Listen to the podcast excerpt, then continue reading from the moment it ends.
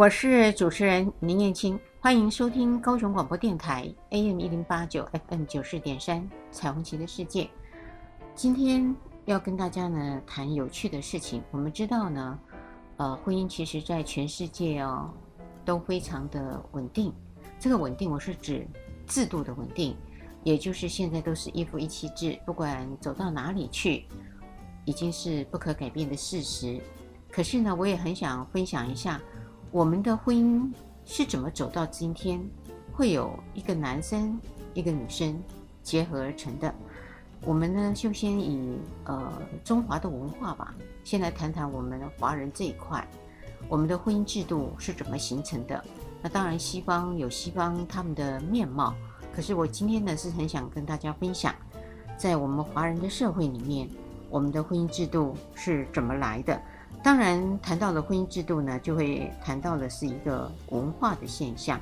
那真正开始有一夫一妻制度的产生，其实是在周代的时候才完全稳定，而且呢，这个制度呢才开始非常的完备。那在周代之前，我们呢的这个婚姻会是什么样呢？以现在来讲，我们就会认为婚姻有很大的功能哦，包含了生育啦、爱情啊、经济啊。可是有一个部分我们却不太敢讲，就是性。我们看一下婚姻里面呢，其实到今天最严重的，也最被认真看待的，其实就是要生育下一代。当然，在旁边佐以辅助的，那当然就是共同的生活，呃，经济的问题。可是呢，在一夫一妻制还没有执行之前，人类到底是怎么样的产生这些的性的关系，还有这些的生活呢？其实，在最原始的时候，我们可以说是一个杂交的时代。很多人呢，当然也相信，也有很多人半信半疑，更有一些人呢是完全完全的不相信。不过呢，有一些的人类学家、动物学家，还有民族学家跟历史学家，他们呢透过了一些途径来研究原始人类的生活。呃，第一个研究现代还存在着未开发的原始民族的性生活所反映出来的性关系跟亲属关系。就可以去验证我们老祖宗的性生活了。这个代表的人物呢，就是十九世纪的美国人类性学家，还有民族学家亨利·摩尔根。他跟美洲印第安人的一个分支叫易诺奎的人共同生活了四十年。他发现当时处于野蛮时代的易诺奎人的亲属制度。落后他们现存的家庭形式，也就是说，他们的子女都知道他们确定的父亲和母亲。可是呢，从亲属的称呼上来看，男子呢会把兄弟的子女都称为自己的子女，而这些的子女呢也把他称为是父亲，这些的子女也把他称为母亲。摩尔根呢，又发现，在夏威夷岛上的一些土人的家庭形式，也刚好跟易诺魁人的亲属制度非常的吻合。他们这些土人的亲属制度，比他们的家庭形式呢，又低了一个层次。他们会把兄弟姐妹的子女毫无例外的看作是自己的兄弟姐妹，也毫无差别的看成自己。是双亲，一切兄弟姐妹的共同子女，也就是说，在我们的这些亲属里面啊，不管是阿姨、叔叔、伯伯、舅舅的子女，我们都称他为我们的子女。那他们的子女呢，都称呼我们为爸爸妈妈啊，就不像我们呃刚刚说的，还有这些什么叔叔、舅舅、伯伯、阿姨等等的称呼没有啊，都是以父母来称呼。这个呢，就是一个非常有趣的地方。那第二个研究呢，他们是通过世界上最接近人类的动物黑猩猩来研究人类。当时具有代表人物的，就是在本世纪中期开始研究黑猩猩的珍妮·古道尔。他当时还是一个英国的中学生。他就以罕见的勇气跟毅力呢，一个人来到了非洲的密林深处，整整十年，和黑猩猩生活在一起，加以观察研究。他的研究成果轰动了整个西方的世界。他从黑猩猩、雌雄的交配研究，得到了跟摩尔根同样的结论：人呢，其实是作为猿的一个并行的分支进化来的。所以说。人呢，既然是从动物进化而来，当然就可能会留下来一些动物固定的特点了。人和动物都要经过雌雄的交配来繁衍后代，因此大多数草食性的哺乳动物有一个特点：不配对生活。不配对就是不对一对一，而是一种以混杂的性关系来生活，也可以说是一群雌性的。依附在一个雄性的旁边，我们现在看到很多的鸟类，还有食肉的动物也是如此。人类的进化过程中，也曾经存在着这个阶段的过程。这种混杂的性关系其实是原始人类一种生活的方式。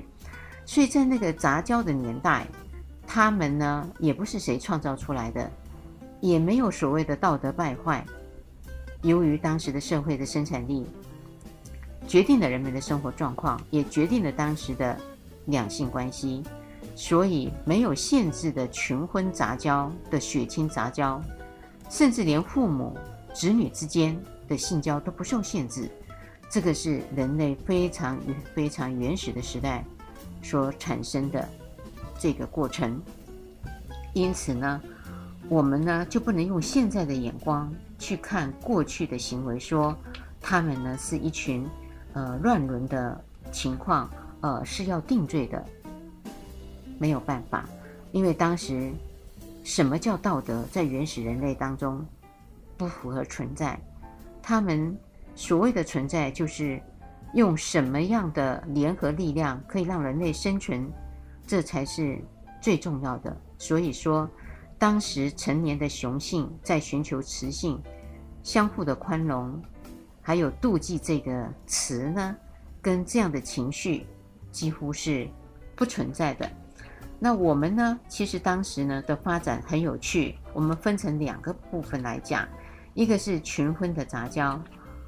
群婚的杂交呢，它有分成一个叫做没有限制的群婚杂交，也就是我刚刚说的，父母跟子女之间，子女跟子女之间，通通都是可以的，没有限制。再来演发成一个有限制的群婚杂交，叫血婚、火婚跟偶婚。血婚就是血液的血。那我现在来先讲一下血婚。血婚的杂交呢，其实在人类呢诞生在一百七十万年以前，我们那时候的一切的女子，一切的女子，都是一切男子的性交对象。也就是说，所有的男人都是女人的性交对象。以后呢，才限制了父母辈跟子女辈的性交关系。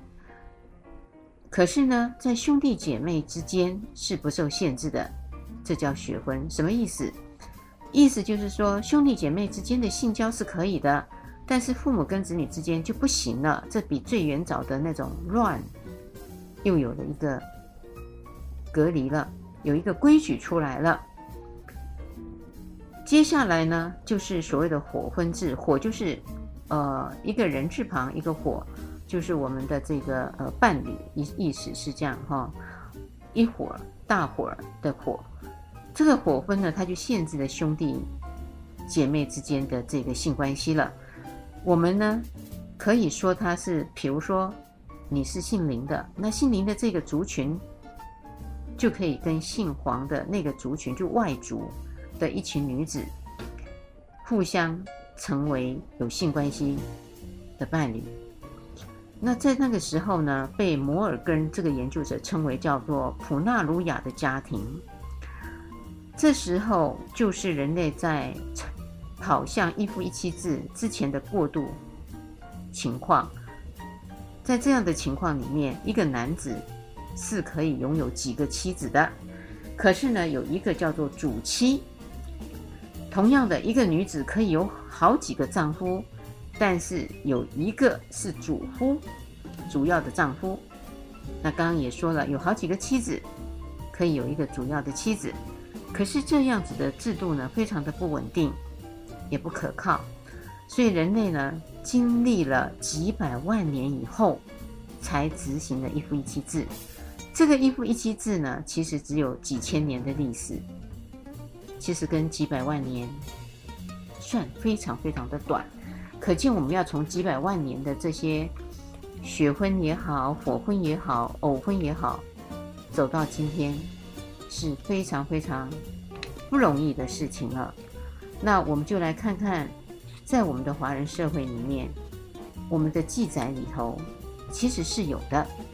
我们如果从古时候的古书，像《吕氏春秋》《世君览》，他当时就记载说：“西太古常无君矣，其民俱生群畜，知母不知父，无亲戚兄弟。”夫妇男女之别，跟上下长幼之道，意思就是说，在过去呢，我们这些人民啊，都杂处在一起，只知道你的来源是哪一个妈妈，或是所谓的女人生的，但是呢，父亲爸爸是不知道的，没有什么兄弟姐妹啊、亲戚啊，诶，这个的分别也没有这个的称呼。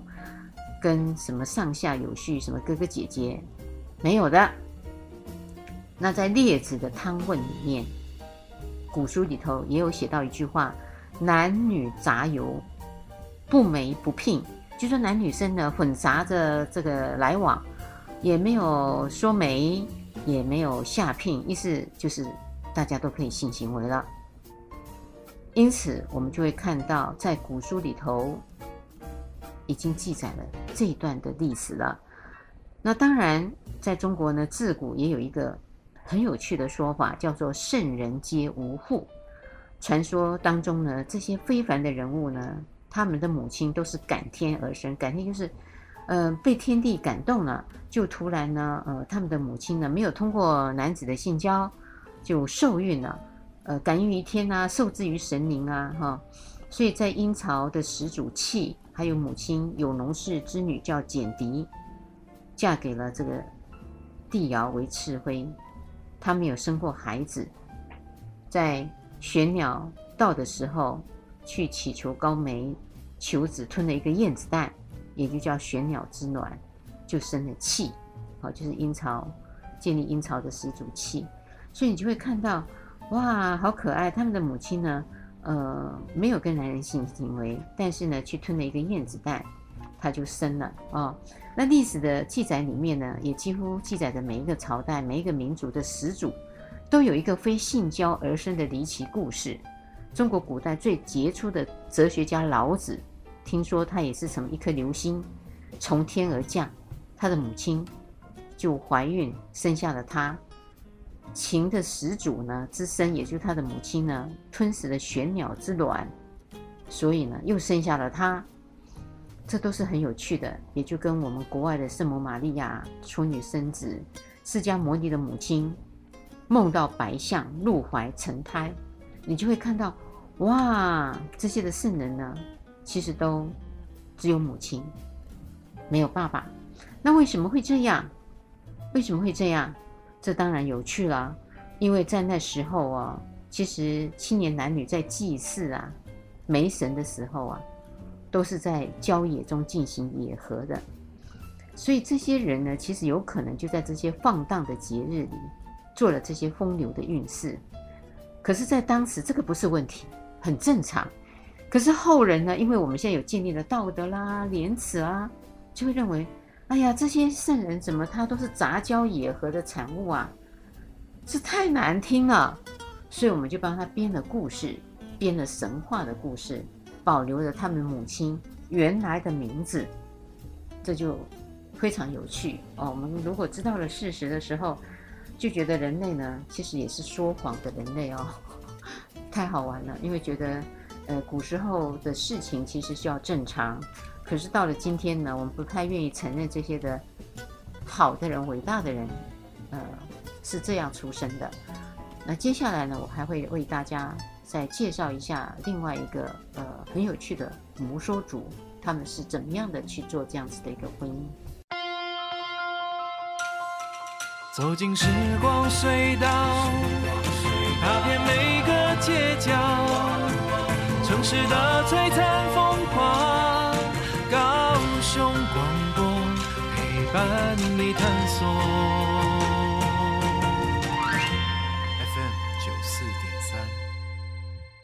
我是主持人林燕青，欢迎收听高雄广播电台 AM 一零八九 FM 九四点三彩虹旗的世界。要谈到摩梭族之前呢，我也想跟大家说明，其实，在摩梭族之前呢，我们有过呃很漫长的母系社会。其实这些母系社会在全世界的各民族里边都存在过，就是以女性为始祖。其实，在西方的系统里面。我们会看到古希腊还有犹太的基督教是一个很主要的源流。从古希腊跟犹太基督教的人类的第一个妇女的传说，影响了整个西方的世界。当时古希腊的人认为人类的女性始祖是潘多拉。根据希腊的神话呢，他认为火神呢普罗米修斯从天上窃取了火种给人类，就是指男子。主神呢，宙斯呢，就决定要抵消这个福祉，因此呢，就委托了手艺人、保护神，叫赫维斯托斯，用泥土制作了地上的第一个妇女，叫潘多拉。她带着这个盒子去嫁人了。但是呢，后来的潘多拉盒子带给人类很多的灾难跟祸患，而希望呢，却留在潘多拉的盒子里面，没有出来。另外一个就是基督教的圣经，上帝用泥土制造了人类始祖亚当，为了使他不孤独，就用他的肋骨制造了一个女人叫夏娃，让他们生活在一起。后来夏娃经不起蛇的诱惑，和亚当一起偷吃了智慧的经果，使人类的灵魂有了善恶之辨，之后不得安宁，引起了上帝的愤怒，而逐出了伊甸园。这样的一个故事比比皆是。那在中国的神话又是什么呢？中国的神话之中，把蛇身人熟的伏羲和女娲做成了最早的男女始祖。然后呢，女娲炼石补天，大家还记得吗？哈，所以呢，当时我们呢就从这样子的一个女娲补天的故事来反映，我们产生了第一个女性。所以这也是一个母性社会开始的源头。在这个开始的源头里面呢，我们可以看得出来，母系社会对后世的影响是从许多的汉字，也就是我们现在的中国字、华人的文字。我们看那个安，安静的安，安平的安，安上面呢，安呢代表是一个家，然后下面是一个女。意思就是说，当这个家中有女人管着的时候，就平安无事了。那我们再来看那个姓，一个女，一个生，就是说由一个女一个生组合，说明孩子生下来的时候是要姓女方的姓的，所以也反映了母系社会的成员只知其母而不知其父，所以好多呃相关的女字旁呃都是很有意思的，都是一些。非常好的赞美词，呃，妙、好、皎、嫣、娟、娥、妩媚、妖娆等等。不过呢，也有一些女性旁的字是负面的字，譬如奴隶的奴、妖怪的妖，还有妾，还有强奸的奸、贪婪的懒、妒，还有懒惰。本来是女字旁，后来改成心字旁。很有趣，我们可以从文字里头看到了这些影响。虽然它已经很遥远，可是这些影响呢，还是有残余的。那我们就来看一下喽。清代当时的屈大均，他著作了一本书，叫做《广东新语》。当时的黎族有母系社会的残余，那黎族呢，内部发生纠纷的时候，需要妇女出面来做调停。才能够平息的，而且当时的陶器是由妇女来制作的，男子是不可以沾边的。在云南省的澜沧地区，分布着不少拉祜族的母系大家庭，被称为底叶，就是底部的底，呃，叶面一叶两叶的叶。他们是一对夫妇跟三代甚至四五代的后裔共同组成的，而且有七八个小家庭，四五十个人。所以，在一个母系的大家庭当中，是一百多人来维系着这个母业，财产由女儿来继承，实行母女母子联名制，共同呢住在一个房间，然后呢再分几个小房间，每一个小房间都是一个小家庭，这是很有趣的。那这里呢，我就要跟大家介绍到现在，呃，还在中国大陆的一个地方。就是母系社会残存的一个地方，就是在四川跟云南的交界处，叫泸沽湖畔的摩梭人的村落。如果有兴趣，呃，将来疫情呃比较趋缓，而且也有疫苗的提供，我们可以到这个四川云南的交界处的泸沽湖，它是一个很漂亮的地方，也可以去了解一下他们的文化。这里呢是在海拔三千多米，层峰交叠，沿湖而居，所以有山又有湖水。那这些的摩梭人呢，他们的村庄就是在这当中，他们有文字可以考，就是有文字记载下来的历史，可以推溯到公元前的一百一十一年，跟今天推算起来大概有两千多年了。他们有四万个人口，那因为摩梭族的人长期跟外界隔绝，所以他们到现在还保留着独特的母系大家庭和阿祝婚的婚姻习俗。其实以他们当地人来讲，他们不认为他们叫婚姻，他们的关系叫阿祝。阿祝的解释就是情侣的意思。可是我们汉人进去哦，就一定要把它冠上所谓的婚姻，没有关系。那我们就按用我们的。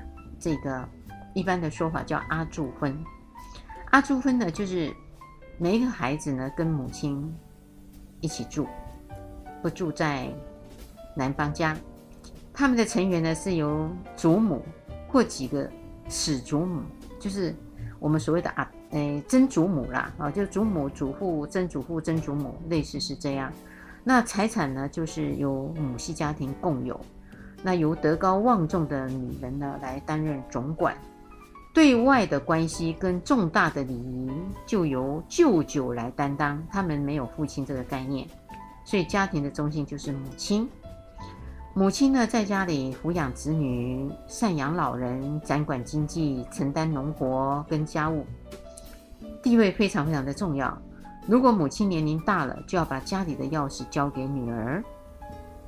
掌管者呢，不仅劳动要比别人多，而且他不可以有私心，也不可以用自己的权力藏一点私房钱，也不可以想办法让自己亲生的儿女们吃得好一点，因为姐妹们的女儿同样是他们的女儿。摩梭人呢实行的阿祝，就是男不娶，女不嫁，男女呢双方都居住在自己的家，都不是对方的成员。男方夜间可以到女方的小楼过夜，通过走来实施性行为，所以阿柱的关系是只有性生活的关系，而不是法律上认可的夫妻。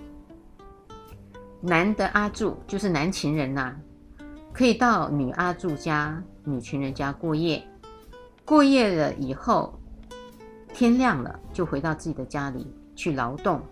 如果呢，两个人呢生了孩子了，孩子由女方抚养，男方没有责任，所以呢，这个情侣的关系，也就是阿祝的关系，非常的自由，没有门第，没有封建，没有年龄，没有社会地位的限制，当然更没有法律的限制了。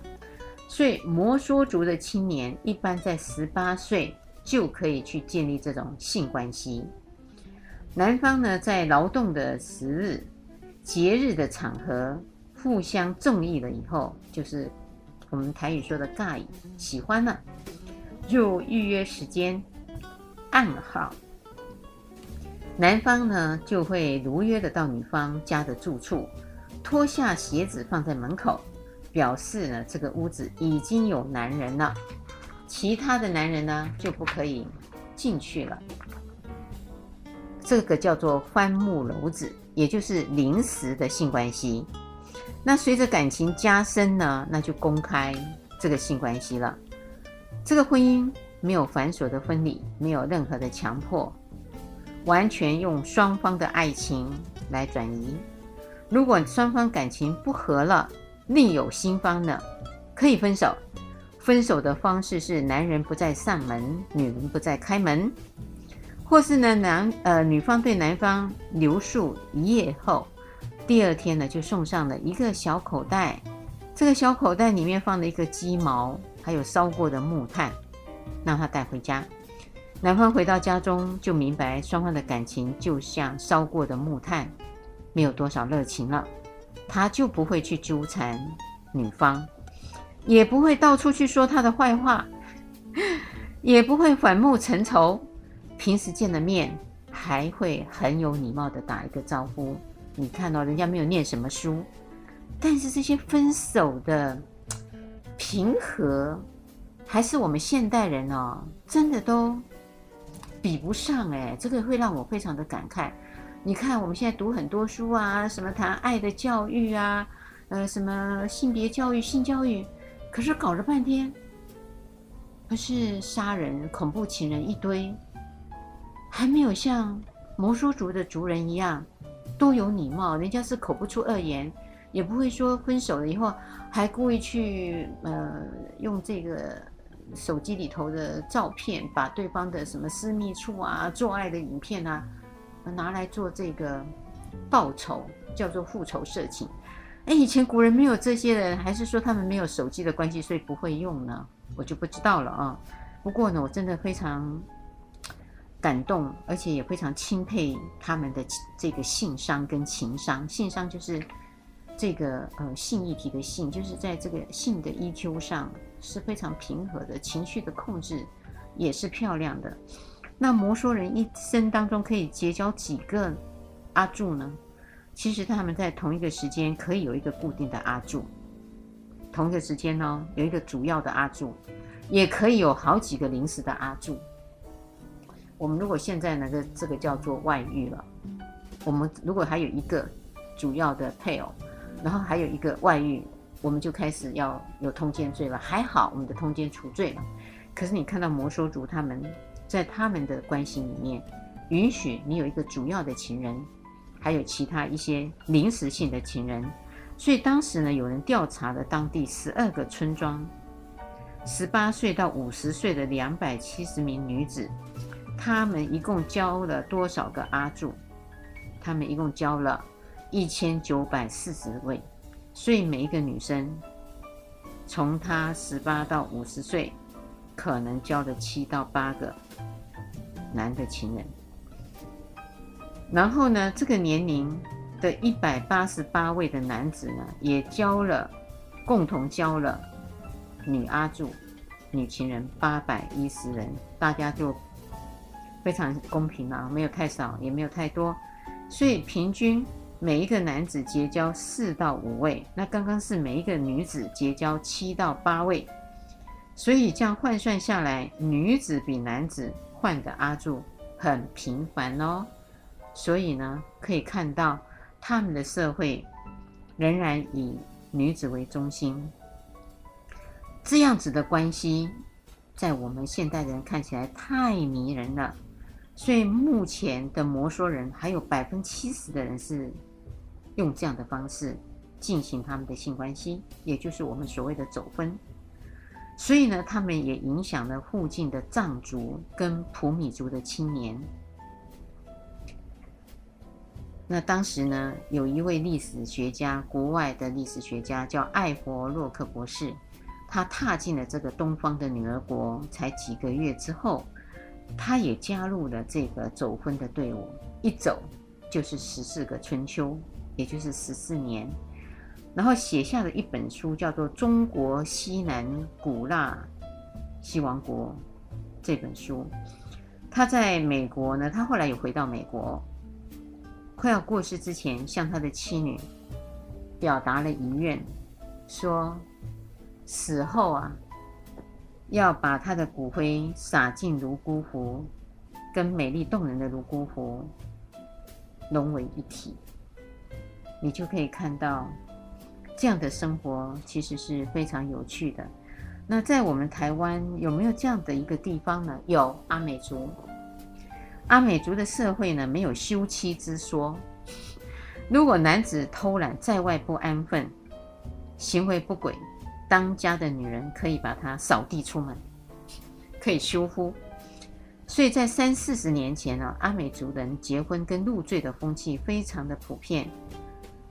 他们很少什么娶妻过门的，因为他们呢，后来的母系社会受到了我们汉人的文化影响，所以呢，在急剧的转变当中，有一个住在花莲县经营旅游业的阿美女子叫刘梅玉，她说她在读小学二年级的时候，父亲突然叫她改为复姓，她才知道说原来父亲是入赘到外婆家，等到父母自己组成了小家庭的时候。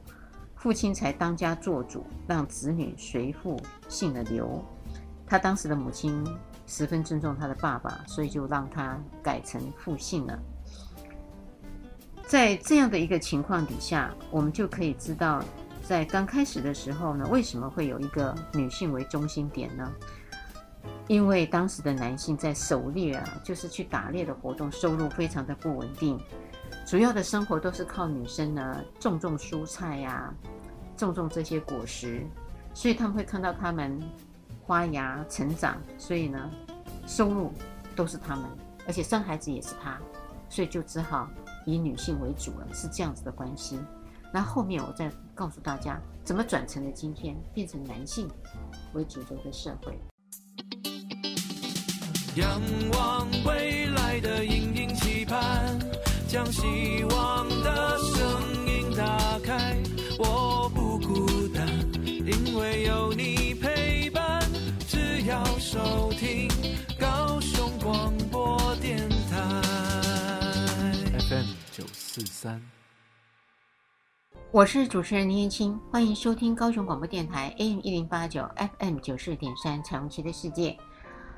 大家有没有听着听着觉得好有趣哦？从古代到今天，我们的转变，我觉得也很好。今天是这样的一个制度，那过去到底是什么？如果你清楚了，可能也就会有一些很好的一个思维跟体会了。今天会变成是一个呃父系的社会，当然也是经过一些的转变而来的。这个转变呢，其实。呃，转变得蛮快的，蛮快的。本来是以女子嫁到女家，现在转变成女子嫁到男家。人类社会出了一个这样的大颠倒。这个最大的变化是跟经济有关，就是社会的生产力。因为我刚刚说了，过去男性是打猎。自然分工，社会的生产力十分不好，收获很少，而且不稳定。打猎呢不够吃，不够吃。可是后来呢，呃，因为发明了一些所谓的工具了，所以呢，打猎呢获得的东西够吃，而且还有剩余，而且人们聪明起来了，把这些的野兽呢圈养起来，就说有一些吃掉，有一些没有吃，让它去生。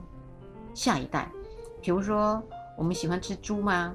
那就呃这些猪肉呢，没有完全的杀掉所有捕猎来的山猪，就圈养了几只猪，然后呢有鸡啊、鸭啊、鹅啊、鸟类啊，那就拿下来，呃可以以备不时之需。所以呢，男子就控制了畜牧业，也因为呢，我们呢会有抢夺地盘，那抢夺地盘的时候就会有战争。战争就会有俘虏。那当这个俘虏呢，要养俘虏的时候呢，无利可图哦。当时养俘虏是一个非常浪费的，因为他也是一个人嘛，他要吃东西。因此呢，他们就会有些人就把俘虏给杀掉了，把少数人呢就收养起来当劳动者，所以妇这些的俘虏呢，就变成了牛马一样的财富了，归男人来掌控了这一批的劳动力。后来这些的产品，猪啊、肉啊，还有这些的工具啊，还有打仗的这些什么剑啊、矛啊等等的东西，呃，就可以拿商品来交换了。所以男子又控制了商业。从采集跟原始的种植本来是女孩子的事情，可是呢，变成农业从锄耕过渡到了犁耕，男孩子掌握了这些的牲畜之后，扩大了耕地的面积，开发了山林，平整这些的山地，都需要男生这些劳动力，女子呢已经没有办法胜任了，所以农业。被控制了。我刚刚说的畜牧业被控制了，商业被控制了，农业被控制了。因此，这些的经济大权就由男子控制了。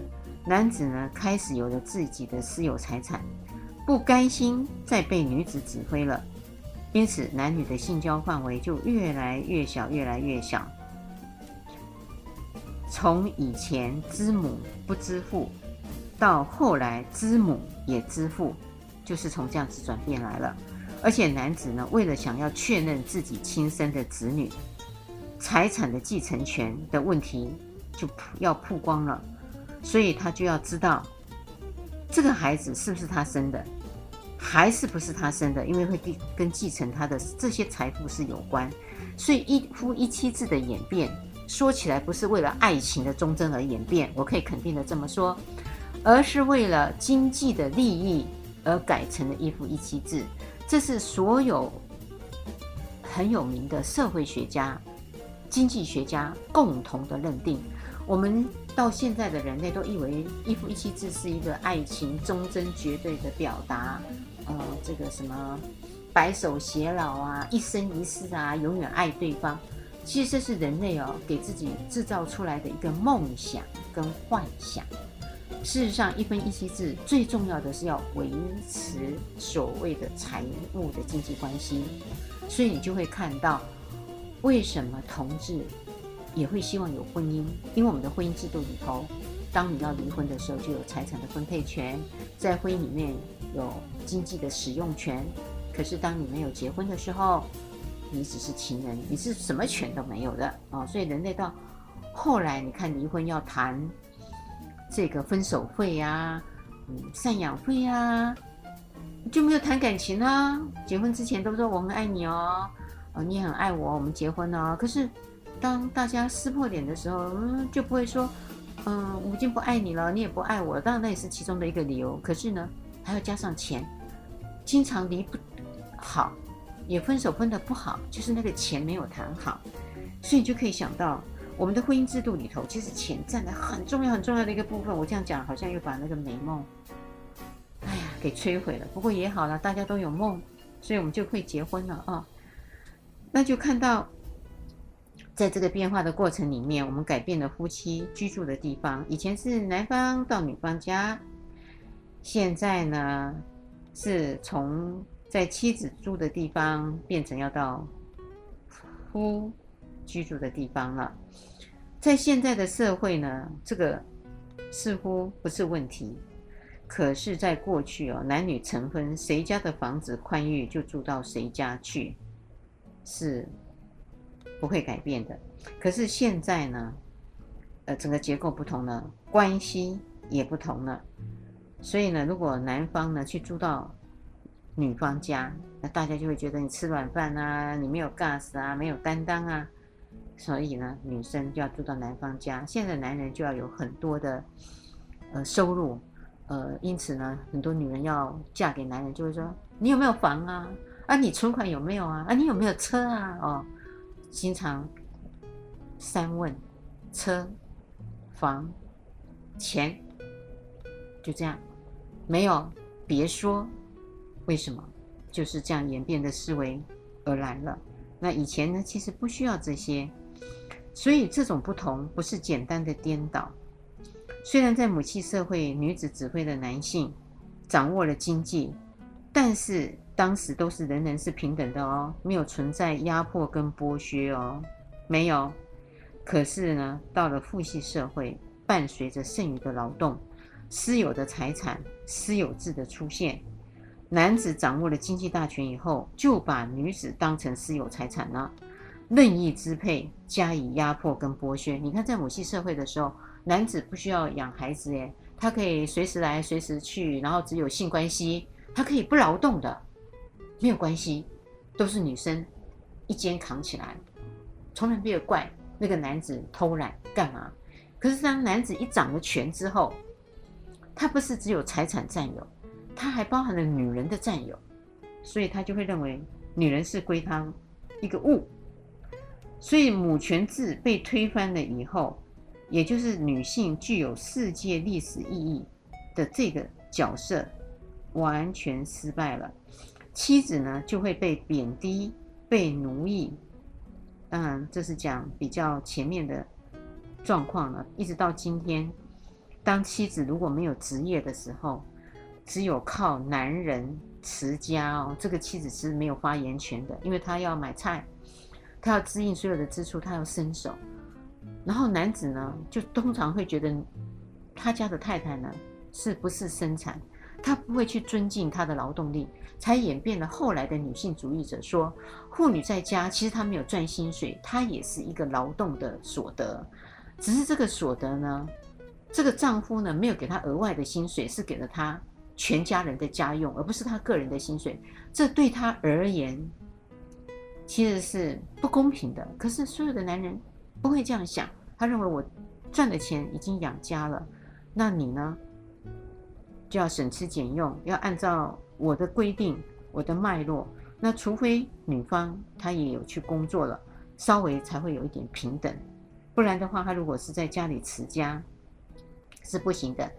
这样的观念其实也影响了大多数的女人。当一个男人愿意在家持家、烧饭、带孩子的时候，反而多数的女人觉得这个男人没出息，觉得嫁给他是一生的灾难，是窝囊废。将来他不会丰衣足食。有一些情爱的专家们经常在那个 FB 啊，他的直播节目里头就会讲说：女人啊，女人，你至少要嫁两种人，一个是真心真意爱你的男人，如果没有办法这样的话，也要嫁给一个可以给你丰衣足食的男人。如果这两样都没有，你就不要嫁了啊。所以呢，你就可以看到我们对男人。有好多好多的要求哦，因此男人现在也正在喊说：“我好累哦，我好累哦。”可是没有人理他呀，因为我们的文化跟制度就是男人要当当的，要赚钱养家的，他不可以不无视生产的。如果他无视生产，那就没有什么老婆可以娶了，因为老婆又要聘金啊，要有这个聘礼啊，还要养活妻女啊，啊，所以这是很有趣的意思了。那这样子的一个想法哦，当然也就会，呃，有一个非常不好的习俗。什么不好的习俗呢？古代哦，为了担心啊，担心这个孩子是不是自己所生，可是没有像现在可以验 DNA，怎么办呢？古代有一种叫做弃子，就是丢弃的弃，跟杀手指的风俗，杀第一个孩子。男人娶妻之后呢，一定要把他生的第一个孩子抛弃或是杀掉。为什么？因为他怕这个妻子呢，可能在还没有跟他性行为之前，有跟其他的男人有过了性生活，生的孩子不是他的，他不甘心将来养这个孩子。现在社会也一样，发现这个孩子不是他的的话。养了半天，然后长大了越来越不像，就会去诉请这个亲子关系的否认，甚至呢就离婚，也就是这样子的一个思维的影响。这样的一个影响，其实是一个过度的产物。为什么？因为父系的继承权已经建立了，男人呢要把自己的财产留给确定是自己血统的子女，所以妻子所生的第一个孩子是不是自己的？没有办法确定，可是又没有科学的检验方法，因此干脆把生的第一个孩子杀掉，跟扔掉，你就可以看到当时的残酷跟野蛮呢。在中国的历史上啊，像后继啊，还有金令一这些的名人，他们当时差一点都是弃子。听说当时江原生下后继的时候呢，这是《史记》的周本纪有记载。姜原呢就把继呢丢在了乡间的小路上，牛马呢都没有踩它，把它丢到了冰上。那这些的飞鸟就用了羽翼去护它，然后把它抱回去收养。像这样子的一些事情，虽然都是一些的传说，可是你就可以看到，事实上他们都是弃子，后来成了有名的人，其实都有经历过这样的事情。那当然，呃，说到这里，我们呢会发现父系的社会已经取代了母系的社会，这是历史的一个演变。这个演变到今天，仍然也有很多人说一夫一妻制不一定完美，可是好像也想不起来比一夫一妻制更好的制度，所以只好就继续这样执行着吧。可是我们现在的多元家庭也反映了另外的一个婚姻的制度。我觉得也是一件好事啊、哦！这件好事就是告诉我们说，我们有很多的想法，呃，其实如果把它打开这样子视野，呃，会看到有很多人会有这个所谓的段落式的婚姻，也就是说，一段的时间，那我们自己在互相的评比、沟通，开心吗？生活的在一起有没有一些的遗憾？如果没有，我们再续约。这叫做段落式的婚姻，也有一些的国家，呃，在做这样子的旅行，然后也有我们现在所谓的同居的制度，我觉得也是另外一个对婚姻来讲很好的一块出路，就是我不选择婚姻，那我愿意呃不要受这些的约束，可是我为了想跟这个人同在一起，我们的感情仍然可以共同的走下去，这也是一个方式。然后现在有一种婚姻，就是分居的婚姻。呃，我们不一定要住在谁的家，我们可以在我们有空的时间、周末或者是闲暇时，打一通电话给对方。虽然还是一夫一妻制，但是不一定要住在一起。我们可以完全的把漂亮的时间贡献给对方，而不是牢牢的绑在一起，生出很多的怨言。我相信越来越多的人开始想出一些很好的方法，使这个婚姻走得更长、更远。最后呢，我也祝福大家一切都美好，也别忘了礼拜天的晚上十点到十一点，高雄广播电台 AM 一零八九，FM 九十点三，彩虹旗的世界，还有我们的 FB。